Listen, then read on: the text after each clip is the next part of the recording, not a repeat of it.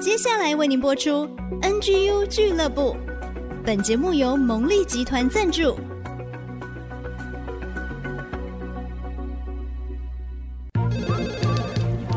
分享职场经验，找寻支持力量。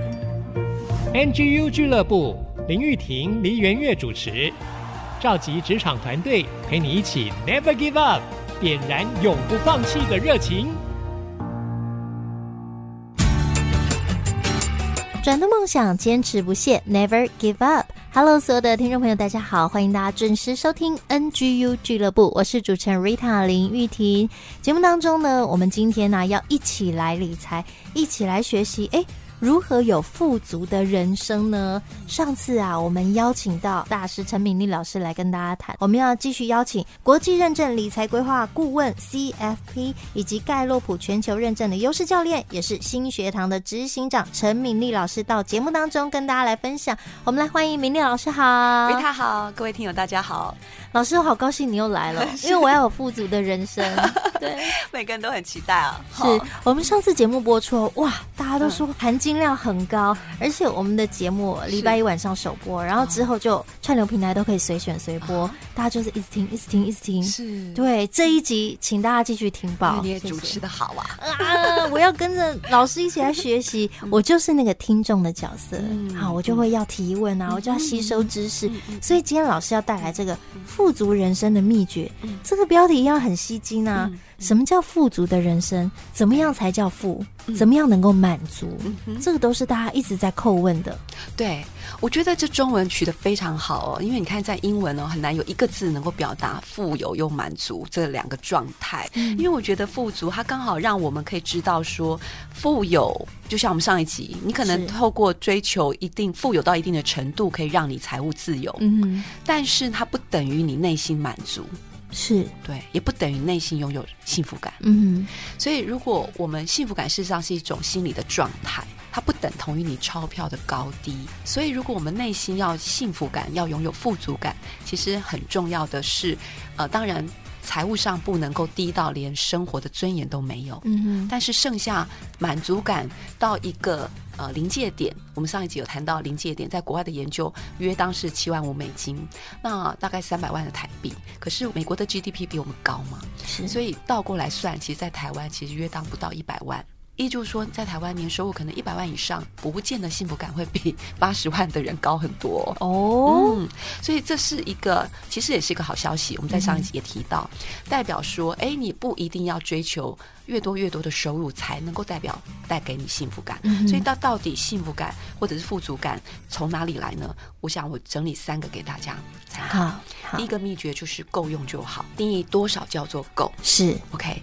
那这个多少叫做够也分成两个层面，第一个是财务上多少叫做够。务实的来讲，退休毕竟你还是要去评估说，以你的职业，以你的专业。你的工作年龄跟你愿意工作的年龄，可能到几岁是之后，不见得能够靠工作收入来生活。我们的人生的岁数，你又要评估说，我们可能活到多久？我们这个财务准备要够用到几岁？嗯，会对我们来讲是比较安全的。那这都是可以评估的嘛。所以，例如说六十岁到九十岁，那代表我们是不是要三十年？将来还要生活三十年，每一个月你希望跟必要的生活花费，跟万一需要被照顾的费用，这也是可以评估的嘛？因为这都有数据可以查。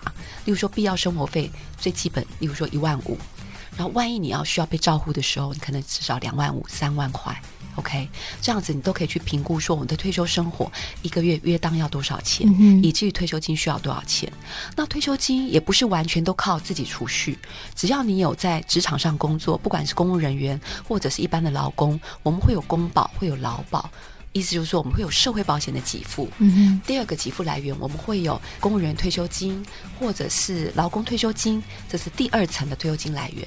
剩下还不够的，才是需要我们自己透过储蓄跟投资再去做额外的准备。所以财务上的准备是可以试算的。这就是我们迈向财务独立，我们可以透过定目标、评估、试算、找工具来达到财务独立。但是我们也谈到说，你还有一个门槛是心灵上的自由。嗯哼，你多少叫做够？如果你的比较基准都是来自于外界，那么你比都比不完。你有可能你的比较标准会不断的提高，不断的改变。嗯、那以至于，那你到了七十岁，你可能都还是觉得你自己不够有钱。哦，有可能呢、啊，有可能、啊，因为一直比较嘛。对，所以富足人生，第一个你要过一个不比较的人生，你要自己定义够用就好。多少叫做够？你自己跟你的配偶要来好好的定义。那第二个秘诀呢，就是告诉大家，这是好消息哦。就人生的幸福未必都要靠花钱来换。好，你的幸福感的来源可以透过我们上一集有提到盖洛普提供一个 well-being 幸福感的五个面向嘛。嗯。你在财务上幸福吗？第二个，你在职涯上幸福吗？第三个呢，是你在社交关系上，你的亲密关系上面幸福吗？第四个，你在社群关系上。Community 有归属感吗？你觉得你活在台湾安全吗？你觉得活在台湾你有归属感吗？你认同吗？嗯、像盖洛普他们就做过全球调查哦，你的幸福感指数，你会发觉那些幸福感指数未必跟他们的国民所得的收入指数是成正比。嗯，对，像香港，居然它的财务排名是第三名，但是呢，他的幸福感指数居然是八十二，哇，落差这么大。他就是幸福感很低落，可是他收入很高，快乐指数对，收入很高，但是快乐指数却很低。像台湾的话呢，是国民平均财富是第十五名，但是我们的快乐指数却只有二十七，所以这两者是不是不对称？是对。那另外相反，也举一个国家，像以色列。他们的国民平均所得是在排名十九，可是他们的快乐指数，你看他们有战争威胁，对，像现在甚至实际发生战争，是，但是他们的快乐指数却是全球第四，很难想象哦。对，呃，世界上还有一个国家叫不丹，对不对？对，对，我们都知道说最幸福的国度，对，曾经是被评为最幸福的国度，但是它并它事实上是很贫穷的国家，是，所以我们说你的幸福感的来源，财务的满足感，如果是你的全部，那你就等于全部押宝都押在一个地方了嘛，嗯。你的幸福感全部都要靠追求它，倒过来讲，也都只能受限于它，嗯，是吧？所以，如果你的幸福感来源可以更完整，是包括说我们追求的是职场上，还有社交关系上。财务健康上，还有社群关系上，还有第五个面向就是身体健康。这五个面向如果均衡发展的话，那么我们的幸福感的来源就会比较均衡。所以呢，你的第二个富足人生的秘诀就是，你如果你的幸福感来源越多，你能够达到富足人生的几率也就越大。哎，所以不要为自己的人生设限。没错，好，我们可以有宽阔的一个方向。嗯、但是你说啊，人生的资源不只有金钱，嗯，那我们还有其他什么面向？嗯、我直接会想到，就是说朋友、人际，嗯，这也是。没错，家庭也是啊，没错。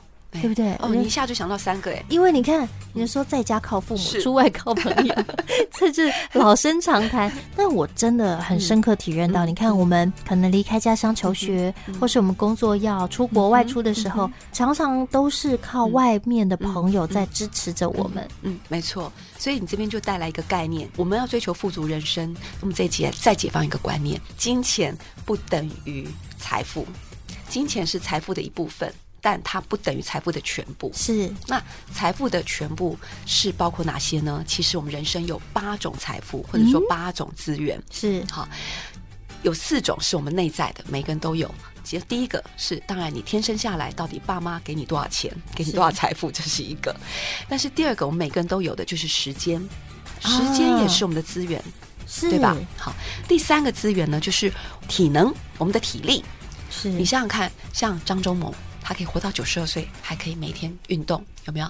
然后还可以耳聪目明，还可以发表谈话，这个就是他的资源，也就是他的财富啊。体力，体力，对。如果你没有好的体力，是没有办法做好 CEO 的。嗯，是吧？好，你如果人生赚再多的钱，可是呢，五十岁英年早逝，其实好可惜，人生好可惜。他的财富，就时间来讲，就他的体能来讲。他的财富也是有限的。第四个资源呢，就是我们的脑力、智力。智力是可以训练吧？多读书，这可以训练。但有先天，我们上帝就带给我们每一个人都有我们的不同的天赋跟我们的不同的智力，然后还可以再去加值，还可以再去投资，再去长大。所以，我们的内在资源就这四种。外在资源呢，就是你刚刚已经讲了啊、呃，其中一个是我们的家庭。嗯，家人。第二个是比较广义的，是更大的社群或人际关系。那我们另外还有两个外在资源是什么？一个呢，就是社会团体或者是非营利组织。好，也是我们的资源呢、啊。例如说，像你看上教会的人、嗯、上佛堂的人，他们或者参加社团的人，这些社团或者是这些教会的会友，是不是也是他的资源？是，也是我们的资源。我们在教会里面，或者是我们去参加基金会，我们去参加社区大学，嗯、是不是都有很多很便宜甚至免费的课程可以学习？是。是，那你如果在里面交到好朋友，或者同好，一起爬山的朋友，一起游泳的朋友，这也是我们的资源。像我就常常不是说开玩笑，而是举例哦，是真。是的，我送香蕉给我的好邻居，他会变香蕉蛋糕给我，棒哦，真的。然后我买鸡翅膀给他烤鸡翅膀，这是好邻居才能够享受到。所以这是不是当你有资源，当你有好的社群，当你有好的社团的朋友，当你在教会哦、呃、结交好的朋友的时候，我们还可以一起团购，然后一起分享。嗯、最后一个最后一个资源，我们的外在资源的第四个就是政策跟政府。政府会制定政策嘛？政策里面有很多是你要知道，你才会享受得到。如果你不知道，它就跟你没有关系。像以前推出长照二点零，刚开始我也还没有积极去研究它。过了一年半以后，我稍微了解之后，然后我也不用了解全部，就开始用它，边用边学，就不知不觉就帮助到我的婆婆跟我的妈妈，都用到里面好多的资源哦。不管是物理治疗师、语言治疗师、心理治疗师，哎，来跟我妈妈聊天，我就透过长照二点零，然后去请心理咨商师，我们只要付心理咨商师时薪一千五的百分之十六。剩下八十四趴是政府帮我们补贴，怎么那么好？不知道哈、哦。嗯，对，我也是用了以后才晓得。所以政策这也是我们，当我们有知识、我们有素养，我们对外去学习、去运用这些资源的时候，去打造我们的一些社群的人脉的时候，其实你不一定都要靠自己的钞票来解决问题。八大资源我们要好好利用，这就是我们人生的财富。待会回来呢，其实有很多人生的面向，我们可以好好掌握。待会休息一下，继续回到 NGU 俱乐部。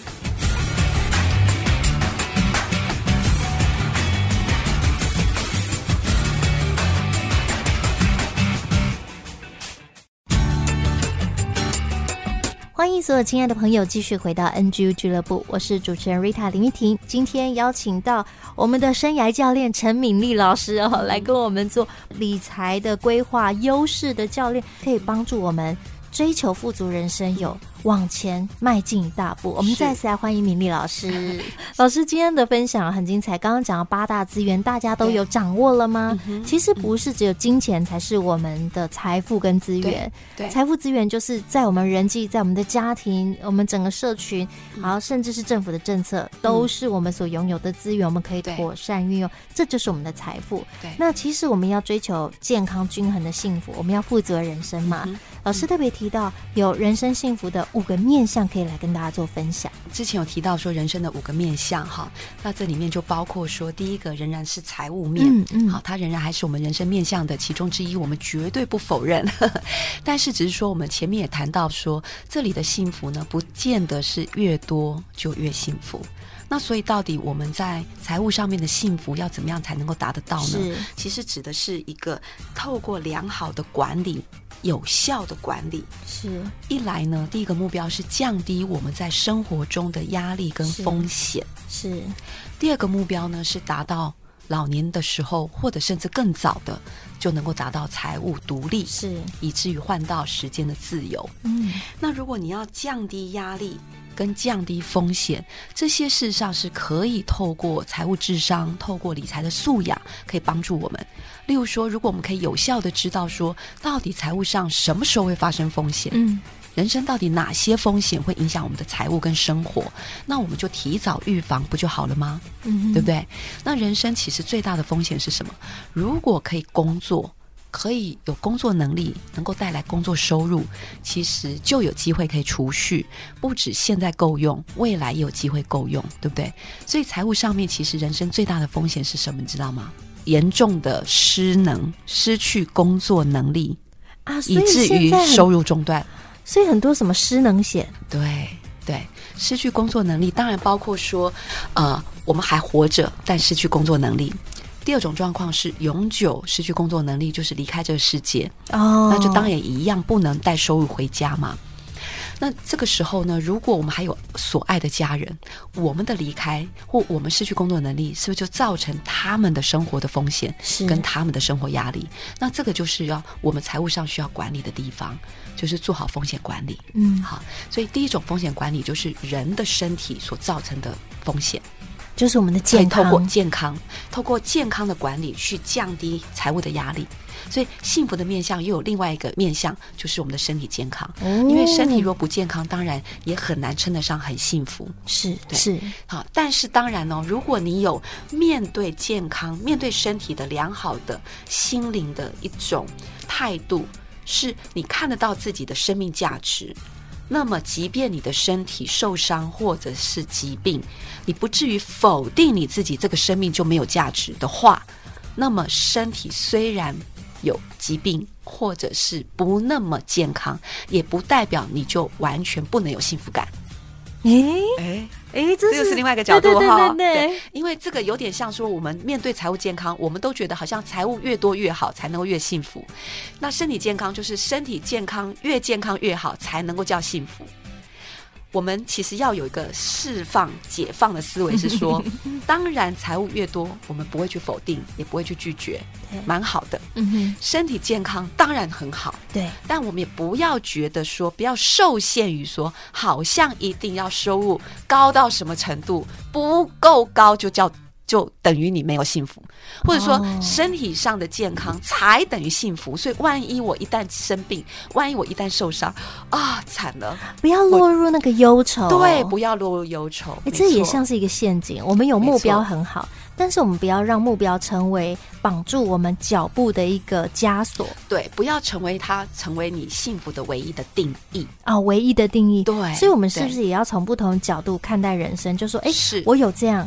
我要有满足的喜乐，对，哎，我健康这样子，但是我还有什么？我要看我们拥有的，没错，然后可以去努力。对，所以这就是为什么我们前面讲到说，你幸福的定义绝对不要只局限于用金钱来定义。啊。那同样的道理，你幸福的定义也不要只局限于用健康来定义。嗯，因为否则很多人，你有没有看过很多人因为失去健康，他就开始本来只是身体上的健康，但因为失去健康就开始忧郁。对，对，开始觉得活着没有意义，没有价值。嗯、哼哼对，但是我们都听过立刻胡哲的故事嘛？是，对，他出生就失去四肢，可是他没有因为，他的确也曾经因为这样自己哦，个人都曾经忧郁过。但是感谢主，他的父母没有看他的眼光，没有因此觉得这个孩子没有价值。哎、因此，因为父母的眼光就改变了他的价值的定义。后来，他就发挥他的。人生的价值，他就突破了他身体上的限制，也证明了他的人生的意义跟价值不受限于说少了四肢的这个身体，嗯、他心里的力量是更强大的，是他甚至可以激励很多很多的人，是。所以我们的幸福的面向，如果可以扩大到不只有健康，健康当然很好，越多越好，没有错。但是不只局限于健康才能带给我们幸福感，也包括健康的财务。也包括健康有意义或者有贡献的职场、嗯、职场生活，是也包括良好的社交关系、亲密关系，也包括良好的社群关系带给我们归属感。嗯，例如说你有社团，你有好邻居，或者是说你有好的一个呃教会生活。OK，你你所属在这个城市里面，你觉得你很有价值感，你去当台北市政府的志工。嗯，OK，然后或者是说我们我们生活在台湾，我们对台湾都非常有归属感。也非常有荣耀感。我们在台湾相关的一些公众事物上面，我们有所投入，嗯，以至于我们就觉得跟这个土地有连结。我们投入在环保工作，或投入在医疗的志工，我们对这个土地有贡献，我们就以至于让我们的生活感很有价值。虽然我们年纪老了，虽然我们的年纪大了，虽然我们身体没有这么健康，你有看过说有些老人家他还可以在医院做志工，是对，好，他透过志工，他透过投入他的时间，奉献他的时间，或者我们透过过奉献我们的金钱，帮助一些的基金会，他们来工作，但我们来赚钱，我们来支持他，我们共同，这是一个共创的关系，是让我们这个社会更好。这些都可以带给我们在付出的当中，或在一个社群关系里面，在关系里面去得到我们的幸福感。嗯，所以也许这五个向度呢，我们就会变成说。某一个面相，也许你分数不是很高。假设我们健康没有这么好，嗯，但是我们其他的面相的幸福会补足了我们这个面相的不足啊。我们可以综合来评估，对，我们可以求加、哦、加总的总分呐、啊。是，也许我在财务上面不如没有没有郭台铭的财力，可能没有连我的我的主管没没有我老板的财力，但是我是一个快乐的职工，或者是我是一个呃创造我家庭幸福的一个妈妈。嗯，嗯，我的老板未必在他的家庭上面有我的幸福呢，对不对？对，那我人生也不输他啊。是哟，是哟，这个观点非常好。嗯、所以，人生幸福五个面向：财务、职业、健康、社交、社区，这个就是我们可以综合来看的。是，哎，我们可以达到富足的人生哦。那待会回到节目当中哈，我要请明丽老师来教我们。发挥优势，因为您是优势教练，是共创幸福。刚刚您就谈到了、嗯、共创一个美好的一个互动，或是呈现的结果嘛。每一个人有自己专属的这个个人形象跟成功的方程式。是的，待会回到节目当中，我们继续来了解。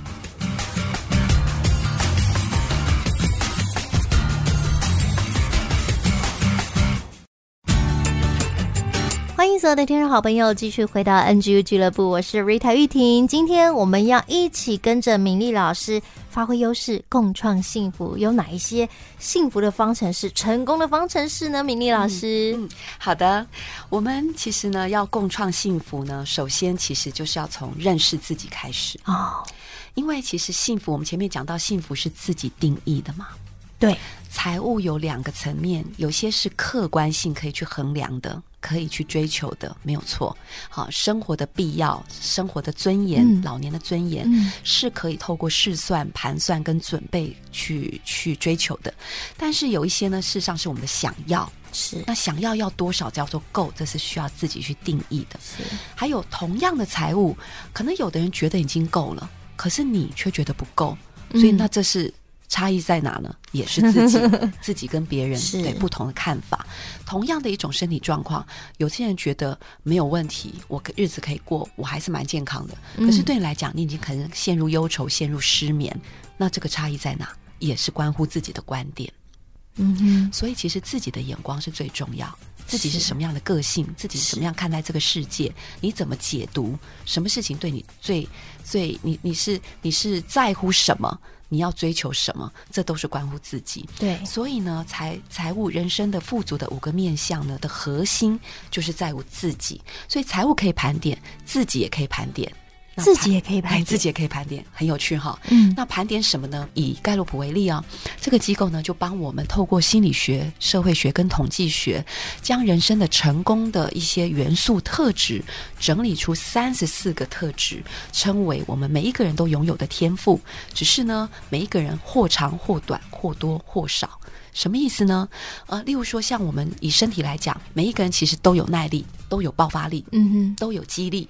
但是你会发觉，哎，有的人先天爆发力就比较好一点啊。每个人的强弱不同，对，有的人先天呢，这个耐力就会好一点，嗯哼，对不对？所以有的人就适合去练短跑，但有的人适合去练游泳，就不一样。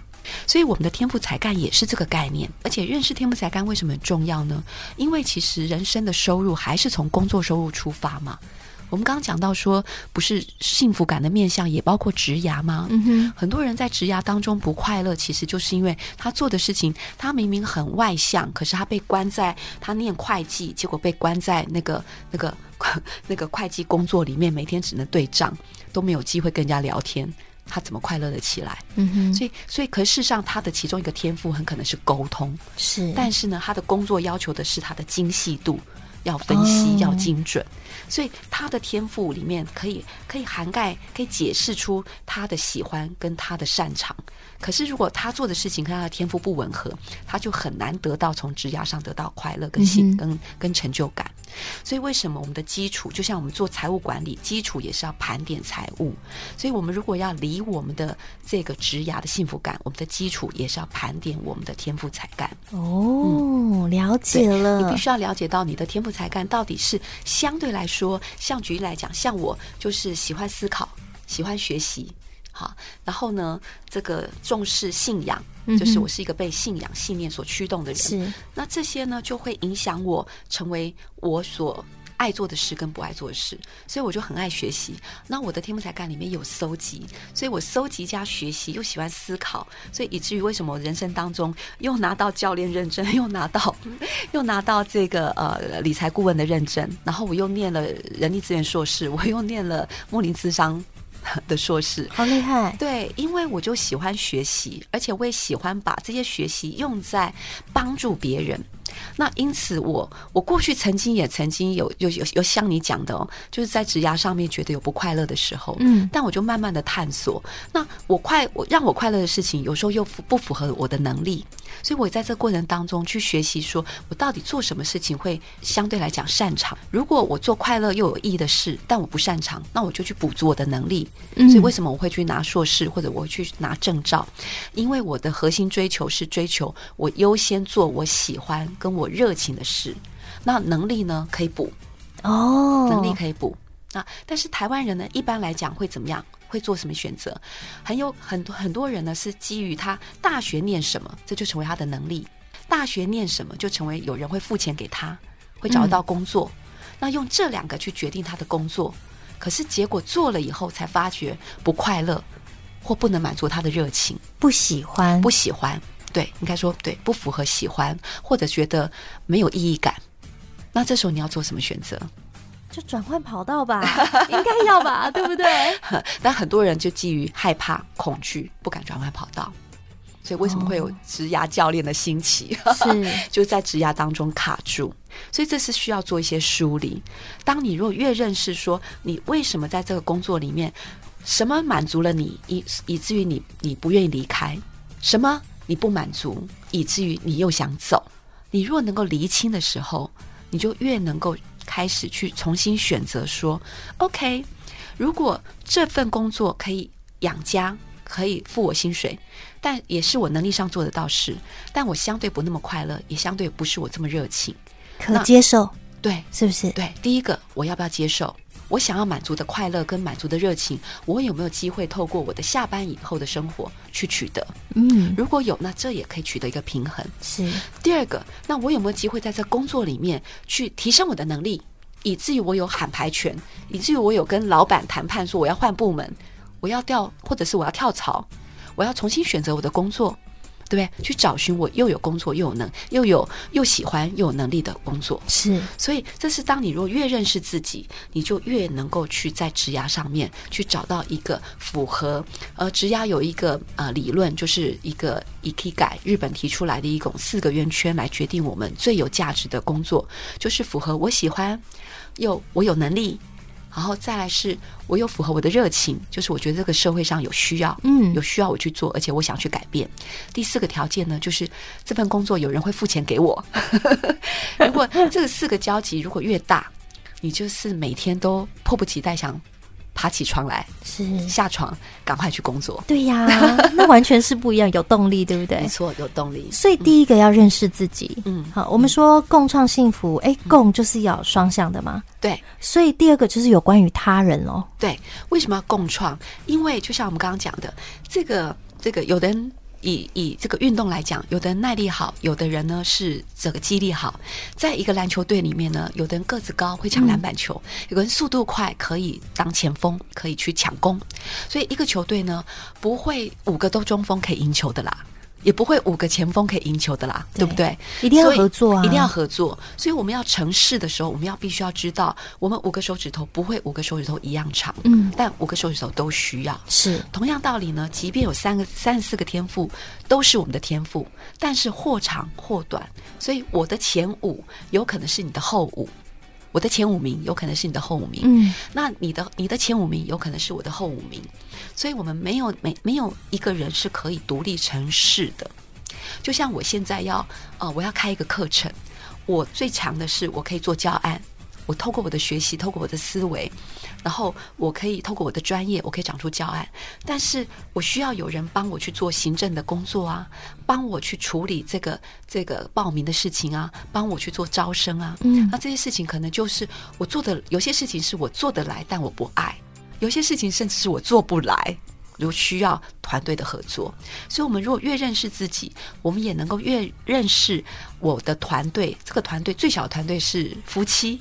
或者是我跟我的孩子、我的家庭，再大一点的团队就是我的同事。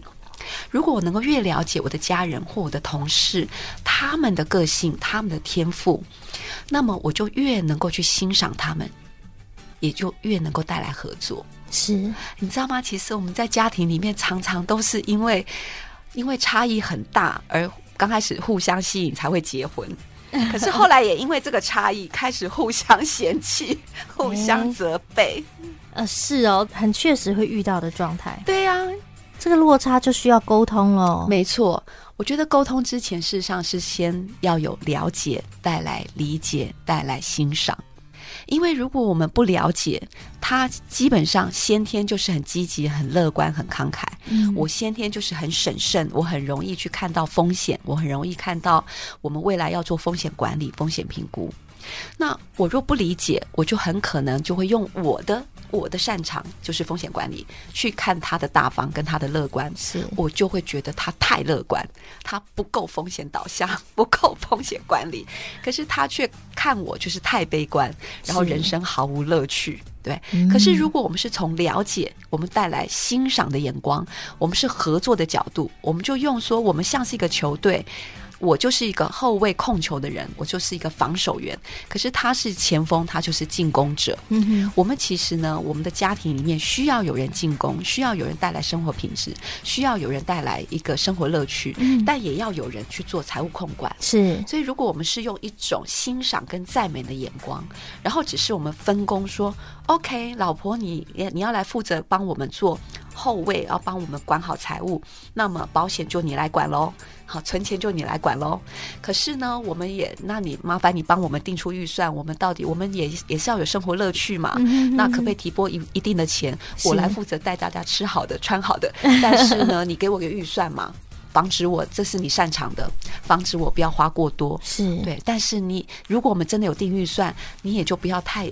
太小心，好，觉得我们家不要太担心，觉得对我们这个提拨十分之一来创造家庭生活品质，人生财务不就是要来创造生活品质的吗？那刚好一个人来帮。帮这个家来那个挡住后门，做好管理、风险管理，一个为这个家庭来创造生活乐趣、生活品质。你看，这不是？何乐不为呢？不是绝佳组合吗？嗯、哇，我觉得今天听到敏丽老师的分享啊，醍醐灌顶哦。所以最后我们真的是要过自己的人生，不要跟他人比较，我们来定义自己的幸福哦。哇，今天时间的关系，哇，好快哦！快乐的时光总是咻一下就飞过了。希望敏丽老师这两次的。分享都带给大家很大的帮助跟祝福，也盼望大家都可以过个富足的人生呢、哦。嗯，祝福大家，谢谢。今天再次谢谢陈明丽老师，很开心跟瑞塔一起共度。谢谢，谢谢老师。